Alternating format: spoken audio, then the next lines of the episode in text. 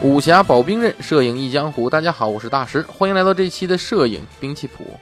看到这标题，估计大家要喷我，对不对？就是这个 P 那个说 P 三零的是吧？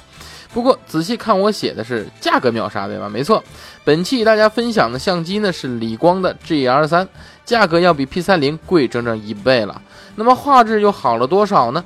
到底这么多钱值不值得呢？本期就为大家解惑。那么相对应的会介绍到的兵器就是白骨夜叉戟。那么理光 GR 三呢是理光在这个二零一九年刚刚发布的随身口袋相机啊。理光 GR 的前两代产品呢是受到了消费者的广泛好评的。时隔四年，理光终于再次更新了 GR 系列的相机。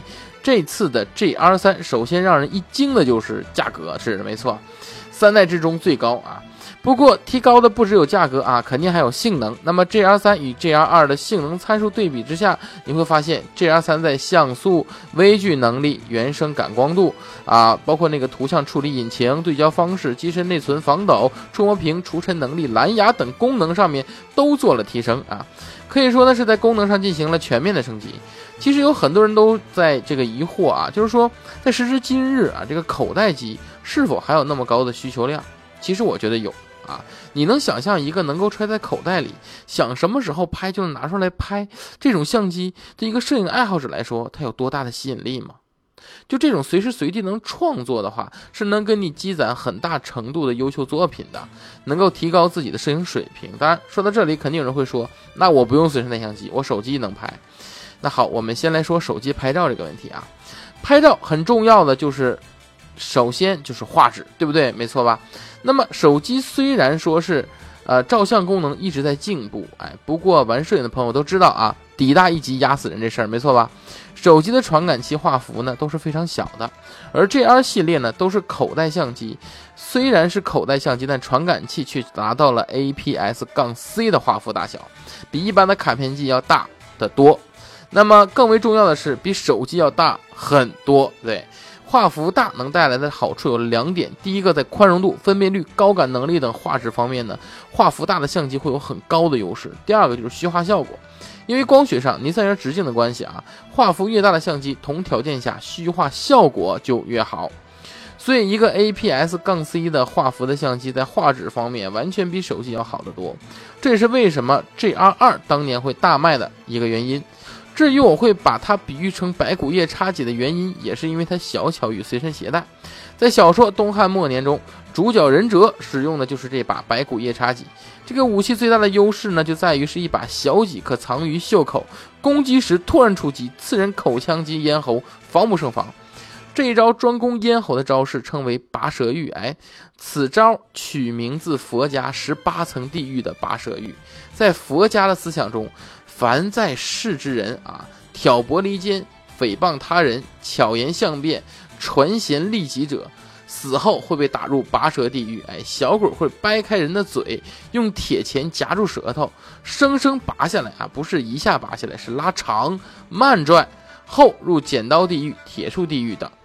所以呢，说在古人的思想中啊，拔舌玉是非常可怕的。白骨夜叉戟的招式名称能够起名拔舌玉呢，也证明其武器的可怕威力。那么相较之下，GR 三在摄影中的威力也是非常强的。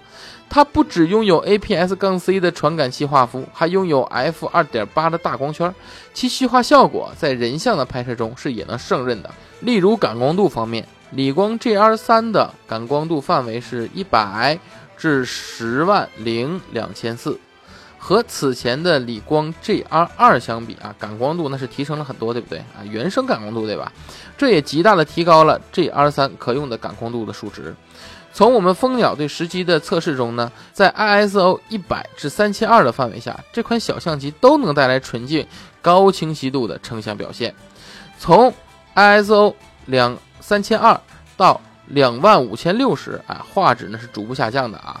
呃，当然了。这已经达到了很高的水平了，对不对？同时，因为是固定镜头的相机，成像的锐度啊非常重要，对不对？那么 GR 三在锐度方面的表现呢，就更加惊人了，在最大光圈下就有很好的锐度水平，这一点是非常优秀的。而除了优秀的画质之外呢，理光 GR 也内置了很多拍摄这种模式，对不对？我比较推荐的就是黑白高对比模式，哎，让你体会一下森山大道的感觉，是吧？真的让人很难去不喜欢这台相机。那么看到这里，如果你还觉得手机拍照更好的话，那么你只能说手机能做很多事，对吗？你会说它能看时间，可能会能听歌，是。但是不也有像我这样专门还要代表或者专门还要买 HiFi 播放器的人存在吗？对吧？其实说白了，一切都因为爱好。同样，摄影也是爱好。可能你不爱好摄影的话，那你也不会听这个节目了，对吗？所以既然爱好摄影，那么就不难理解一台相机会比手机的拍照体验好了太多了这件事儿，对吗？所以。专门的事情，留个专门的工具吧。作为一个随身相机来说，理光 GR 三，我认为它是一台好相机。好，那么本期的摄影兵器谱呢，就到这里。大家想听什么兵器、什么镜头，欢迎留言。其实，在摄影中，相机和镜头是很重要的，对题材的呈现以及实际的拍摄当中都有很多的影响。想要选择最对的摄影器材吗？想要像一个侠客一样挑选到自己的保兵刃吗？在这里需要大家报名新课程。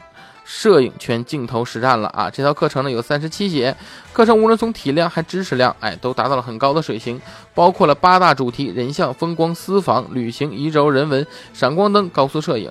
不止讲解了这些题材的适合镜头，还讲实景讲解了如何拍摄啊！不止告诉你怎么用，还告诉你如何去用，对吧？那么让你亲眼看出拍出的照片是什么样的，更直观立体。好，那本期节目就到这里，咱们下期见。